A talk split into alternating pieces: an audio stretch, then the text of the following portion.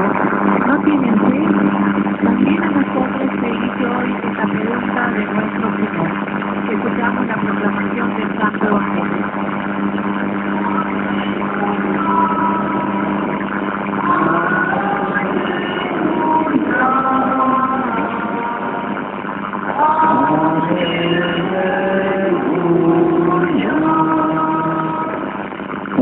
Profeta ha aparecido en medio de nosotros y Dios ha visitado a su pueblo.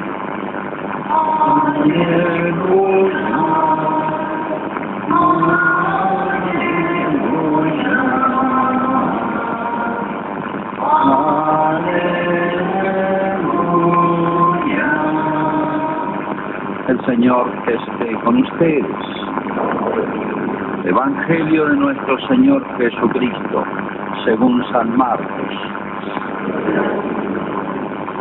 Un día al atardecer, Jesús dijo a sus discípulos, crucemos a la otra orilla. Ellos dejando a la multitud, lo llevaron en la barca, así como estaba. Había otras barcas junto a la suya.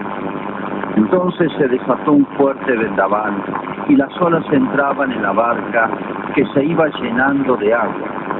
Jesús estaba en la popa, durmiendo sobre el cabezal. Lo despertaron y le dijeron, Maestro, ¿no te importa que nos ahoguemos? Despertándose, increpó al viento y al mar, diciendo, Silencio, calla.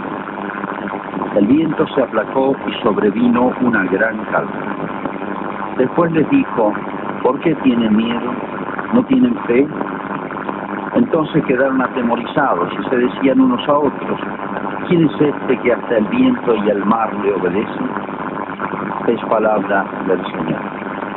Vio lo que había hecho y era muy bueno, mostrando con eso la excelencia del hombre por encima de toda la creación. Por eso el hombre es rey de la creación.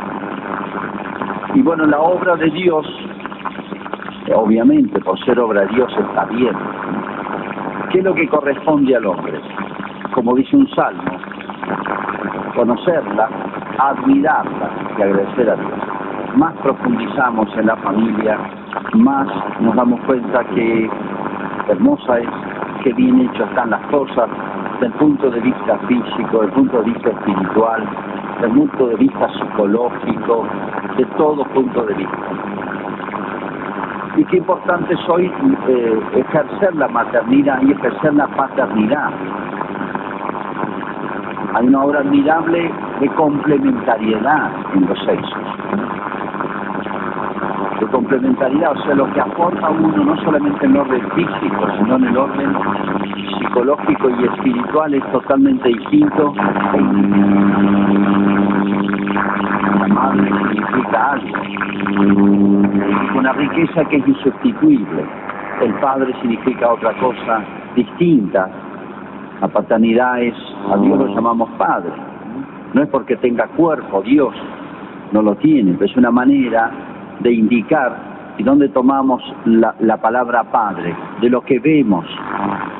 Es una manera de indicar el Dios que es principio de todo y significa, el Padre significa la seguridad en la casa, la protección. Y hay como dos virtudes principales de la paternidad, que también debe trasladarse a otros órdenes de cosas. La paternidad es, el modelo principal es la familia, pero de alguna manera el gobernante debe ser como un padre de la sociedad. Sea, la idea antigua de los reyes de Israel. Moisés era el gobernante, religioso, civil, y era padre. Así lo llamaba nuestro padre Moisés. Era muchas cosas a la vez, era profeta, bueno, pero el padre significa esa cercanía, porque engendra, el hijo es parte de su ser. No es una persona fríamente puesta, desconocida, hay una cercanía y hay una necesidad del padre para el hijo. ¿eh? Es como si que crecer a la sombra del padre.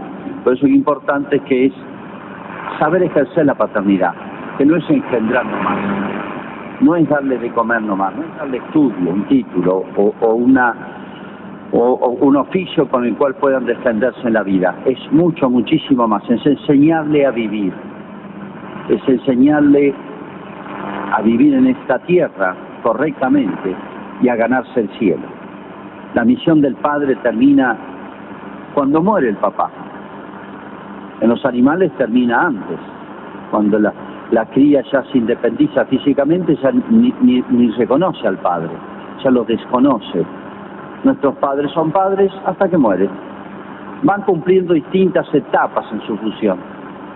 Pero que importante es el día de mañana el papel de los abuelos en la familia. Ser padre y después ser abuelo.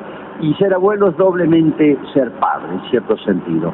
Por eso los abuelos se arraigan tanto a los nietos y a veces necesitan a los nietos y están sobre los nietos mucho más de lo que lo estuvieron sobre sus propios hijos. Y esto es la ley de la naturaleza. Y todo está hecho bien, nosotros lo desacomodamos nomás. Importante que los padres sepan enseñarle a vivir a los hijos. Y enseñarle a vivir, me refiero a algo muy grande, muy profundo, que es enseñarle el bien y el mal, enseñarle el camino de esta vida, enseñarle a distinguir. Las virtudes principales del padre son la prudencia, la prudencia que es la que indica en cada momento lo que está bien. Hay cosas difíciles de decidir en la vida. Y el padre debe tener suficiente lucidez y formación todo para enseñarle esto. La prudencia indica es los ojos del alma, no teóricos en abstracto. Hay que hacer el bien y hay que evitar el mal. Sé bueno, hijo mío, no más. Sino que indicarle en cada momento. Hay cosas difíciles uno ve como el mundo de uno presenta a veces decisiones difíciles, por cosas difíciles de tener criterio, enseñarle a ser libre, lo más difícil que existe. Y los papás no tienen que borrarse de eso. Sería es más importante en este sentido el papel del padre que de la madre. Y muchas veces la misión del padre queda este, vinculada solamente a traer el pan a la casa, eso se encarga tu mamá. La formación moral y religiosa de un hijo es la tarea primera y principal del padre, diría antes que de la madre. Porque a veces cuando la madre se lo da, pero no el papá, el hijo va a imitar al que le resulte más fácil. Y entonces va a imitar al papá. Y por eso a veces salen hijos que no espiritualmente no, no responden, tienen como un vacío en su alma, en su cabeza, y después no saben vivir, se puede decir, toman mal las decisiones más importantes de su vida. Qué grande y qué hermosa y qué importante o decisiva es la paternidad. Y a veces hoy los papás, y esto va para los dos, existe esto ya, va como creciendo, se va generalizando, se hace como se dice cultura, la, un cierto complejo tiene tiempo de ejercer su paternidad y su maternidad.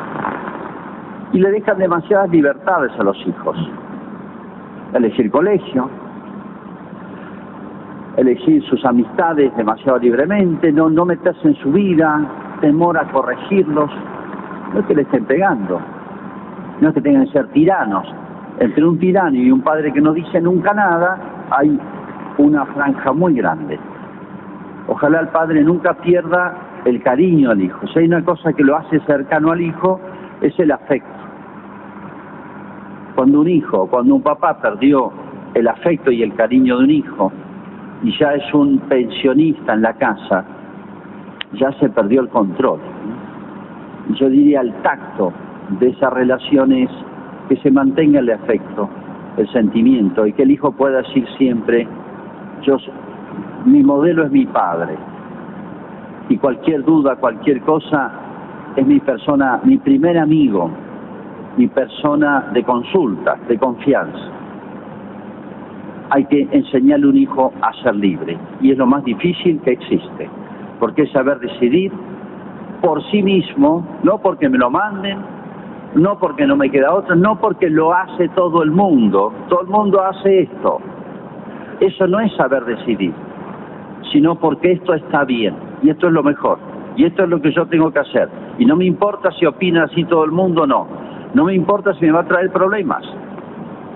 No es fácil tener criterio. Hablando en muy abstracta y teóricamente, sí, hay que hacer el bien y evitar el mal. Eso lo sabemos todos. Pero en concreto, hoy, esta decisión, hay cosas que no son fáciles. Bien, para eso Dios puso en el plan de Dios, hizo la, puso esa necesidad y esa cercanía del padre, de la madre, y, la familia como una, una especie un clima, un ambiente en el cual tenemos que atravesar el camino de esta vida. Bendito y dichoso aquel que pueda decir la familia que tengo, la familia que hice o la familia que heredé, en la cual yo me formé, realmente es el tesoro más grande que he tenido en mi vida. Esto Dios lo indicó y nosotros los hombres lo, lo, lo practicamos o no. Creo que una de las grandes crisis de hoy es la familia, por todos lados, a todos nos toca, por todos lados. No puedo dejar de mencionar, y hoy es el día de grandes decisiones, hoy es el día de nuevos, de comienzos, de comienzos en el orden social, de un tema que ha pasado demasiado desapercibido. En el mes de agosto se pone en vigencia el nuevo Código Civil. Bueno, pasó desapercibido, creo que se aprobó en enero, se iba a poner en vigencia ahí, pero se decidió postergar. Entiendo que la fecha es agosto. Muy grave lo que ha pasado con el Código Civil. Hasta el Papa intervino personalmente, etcétera. Ya está ya está el Código Civil. ¿Qué cosas trae nuevas y otras que están golpeando a la puerta?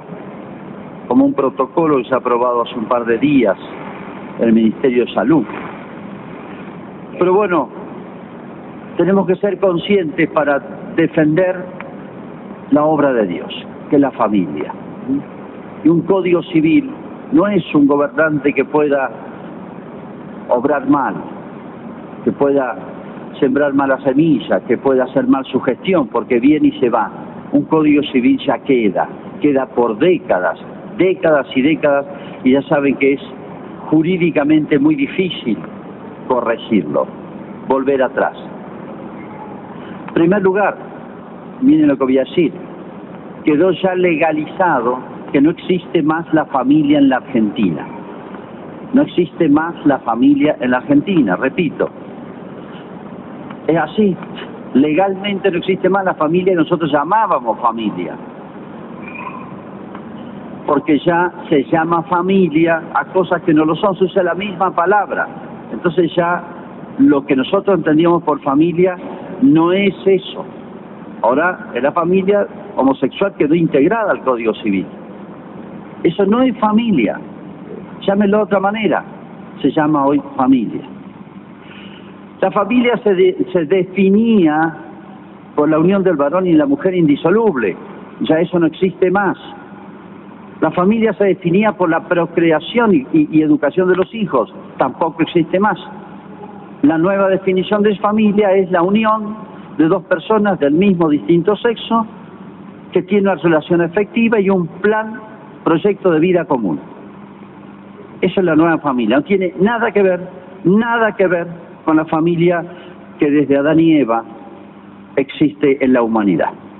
Primera vez, fíjense lo que voy a decir, lo asumo, difúndanlo, ojalá me escuche toda Malagua y toda Argentina, está en el Código Civil que se entra en vigencia. Esto ocurre por primera vez en la historia de la humanidad. Esto ocurre por primera vez no en los 100 años, 200 de historia argentina, en la historia de la humanidad ni los romanos, ni los griegos, ni los grandes pueblos que han legislado, que han tenido conciencia de los códigos, han legislado una cosa así. Jamás que ha existido estas cosas en toda la historia, sí, van a existir, pero que se legalice significa esto está bien. Lo que es ley significa esto está bien.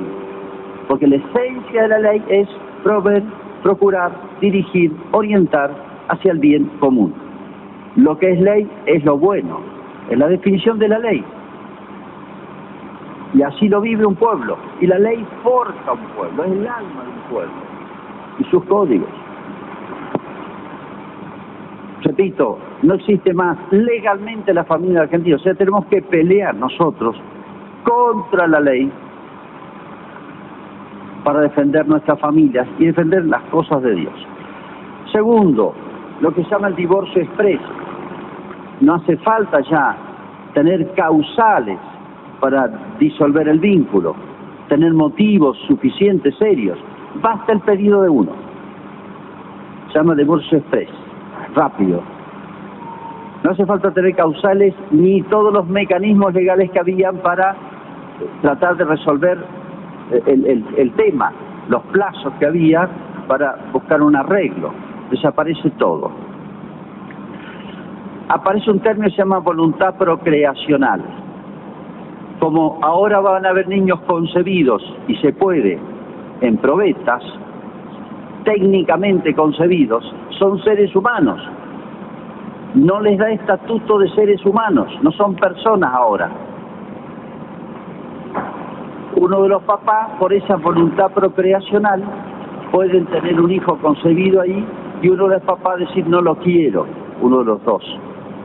Y ese hijo va a seguir otro itinerario, o sea, va a seguir en un freezer o se lo va a tirar. No hay cobertura, no hay defensa para esos niños, los llamo niños, seres humanos, personas concebidos fuera del seno materno.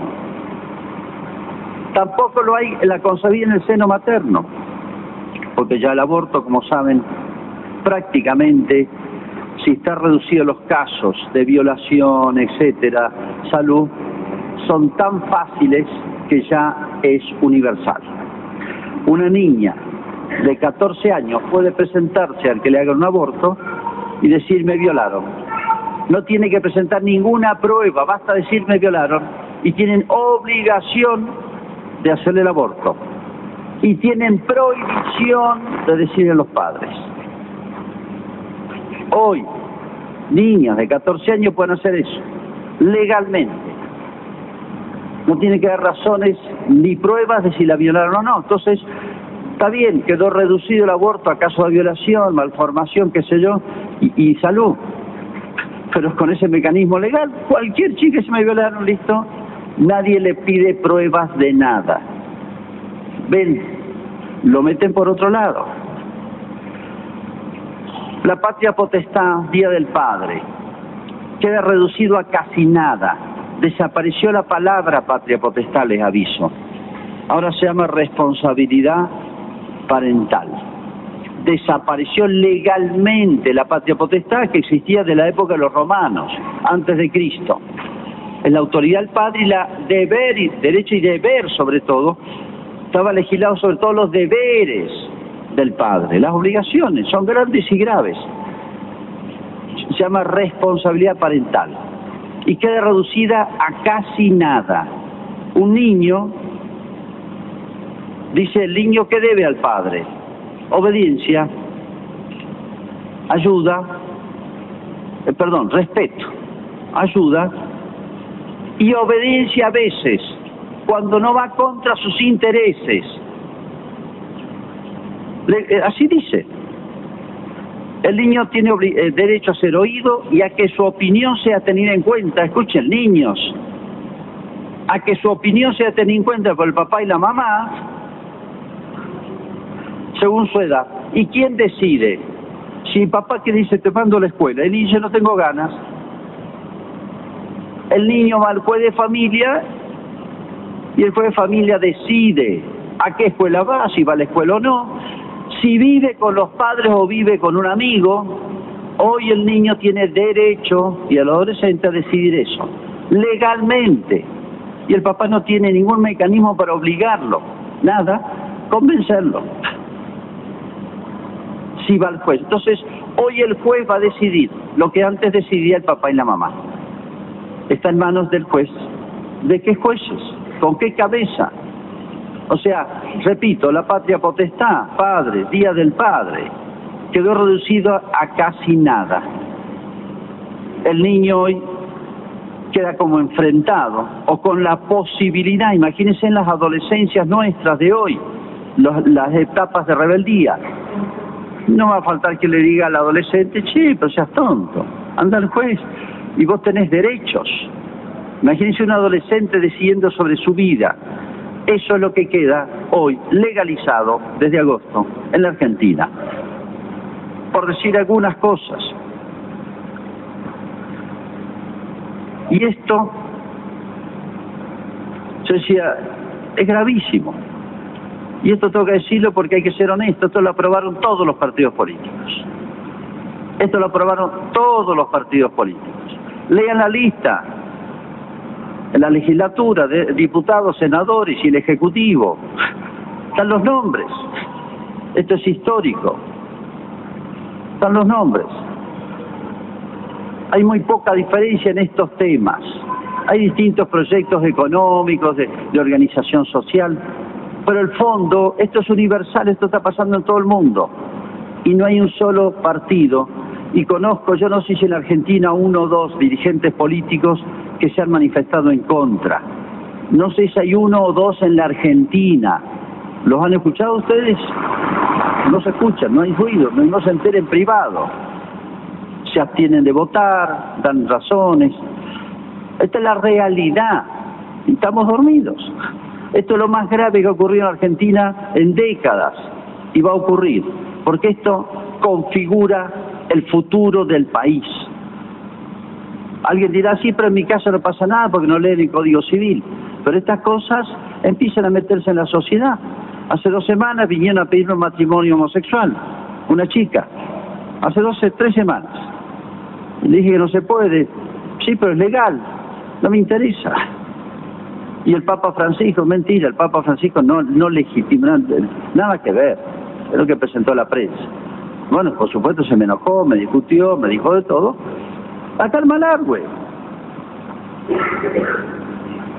Esto se aprobó universalmente. Entonces, en esto no hay diferencia de partido, les aviso. ¿eh? Fíjense, fíjense quienes aprobaron las, las cámaras para que nos avivemos. Uno podrá conocer dirigentes sociales en Malargüe, pero en Buenos Aires, y los que van allá, ¿qué garantías ofrece hoy un partido político? Ninguna. ¿Hay compromiso de defender algo bajo algún aspecto? Nada. Cero. Un cheque en blanco. Para pensar. Para pensar. Es la vida no de los futuros, no de tres, cuatro años de la Argentina.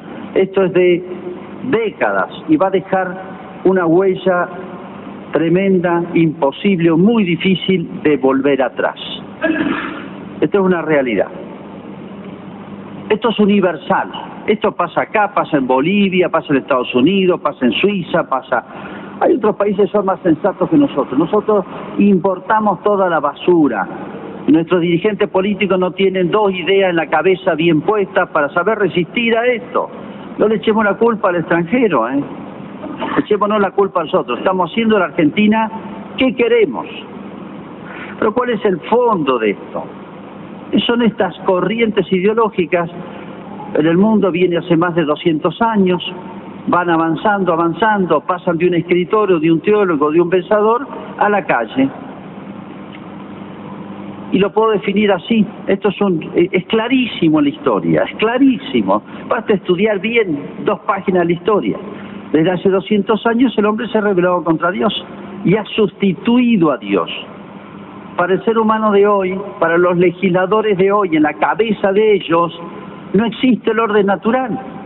No existe el varón, la mujer. La obra de Dios no existe, no le interesa. Si Dios no existe, entonces manipulamos la familia, el hombre, el varón, la mujer, como podemos vapulear el petróleo y sacar un producto, otro, como podemos trabajar la madera, podemos trabajar la minería, trabajamos las cosas humanas así.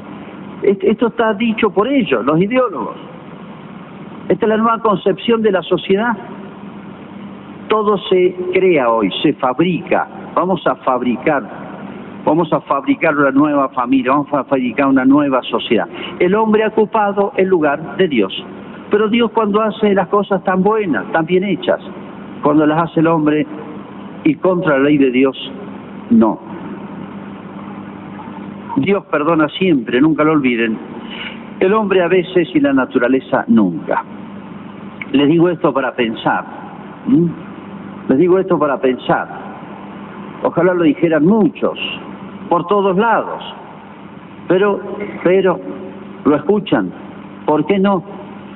Estas son las ideas, estas son las cuestiones más serias, más graves, más importantes que están ocurriendo hoy en nuestro país y del cual nosotros somos responsables, pues somos, tenemos que ser protagonistas.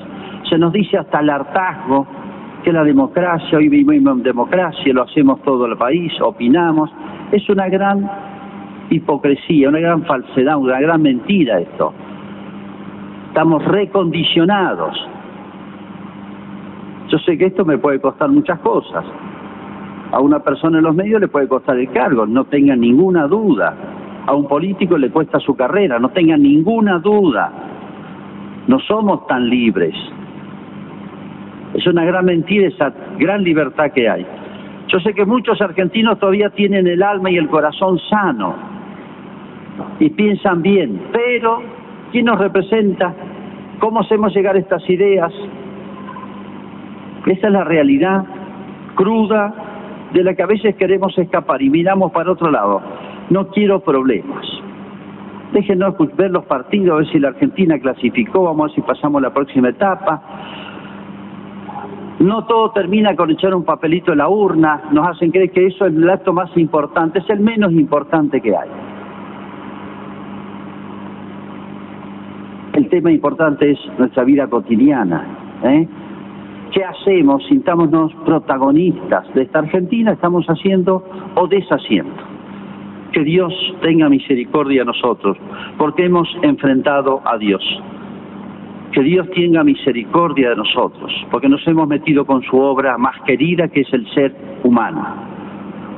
Esto repercute no en la economía argentina, repito.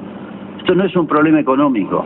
Hay problema económico que resolver esto es un problema humano que toca lo más precioso, lo más grande que ha hecho Dios.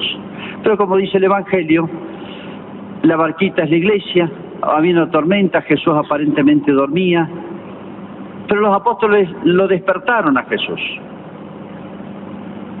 Recemos y despertemos a Jesús. Y Jesús nos va a decir, hombres de poca fe, o sea, eh, hagan algo, muévanse, no se quedan así nomás. Gracias a Dios, los apóstoles contaban con Cristo en la barca. Estaba dormido, pero estaba vivo. Nosotros contamos con Cristo. Está en nuestra patria, está en, nuestra, en, en las cosas humanas. Despertémoslo por nuestra oración, despertémoslo por nuestras obras. Vamos a hacer nuestra profesión de fe. Creo en un solo Dios, Padre Todopoderoso